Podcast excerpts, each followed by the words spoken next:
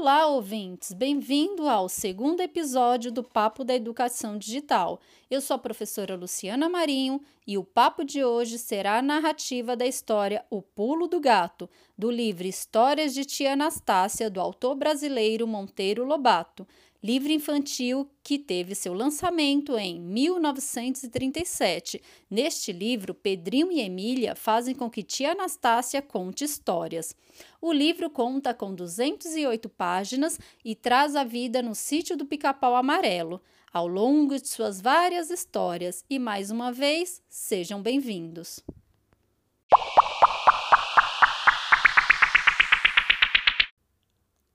Então, chega de enrolação e vamos à história.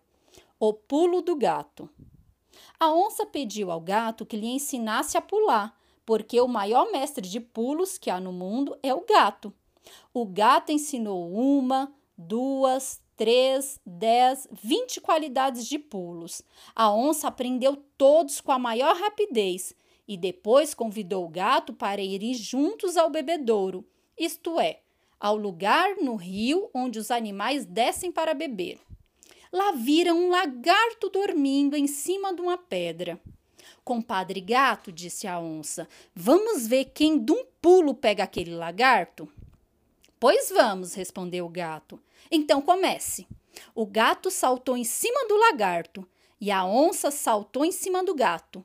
Mas este deu um pulo de banda e se livrou da onça. A onça ficou muito desapontada. Como é isso, compadre gato? Esse pulo você não me ensinou. Ha, ha, ha, fez o gato de longe. Isto é cá segredo meu que não ensino a ninguém. Chama-se o pulo do gato. Meu, só meu. Os mestres que ensinam tudo quanto sabem não passam dos tolos. Adeus, comadre. E lá se foi. Ah, exclamou Pedrinho, agora estou compreendendo porque se fala tanto no pulo do gato. Mas pulam mesmo assim ou é história da história? perguntou a menina. Não há pulo que os gatos não deem, disse Dona Benta. É um bichinho maravilhoso. Já viu o Romão cair de um telhado altíssimo?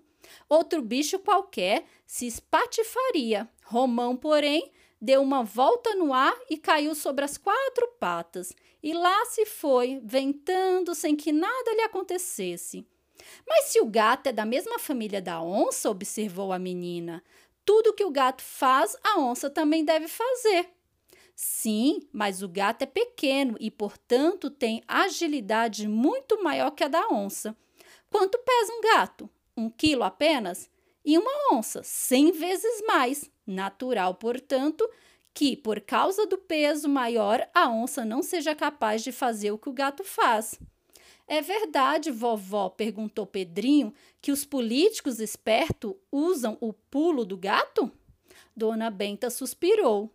Os políticos matreiros, meu filho, são os gatos da humanidade. Dão toda sorte de pulos e sabem muito bem essa história de cair de pé. Há alguns entre nós que podem dar lições a todos os gatos do mundo.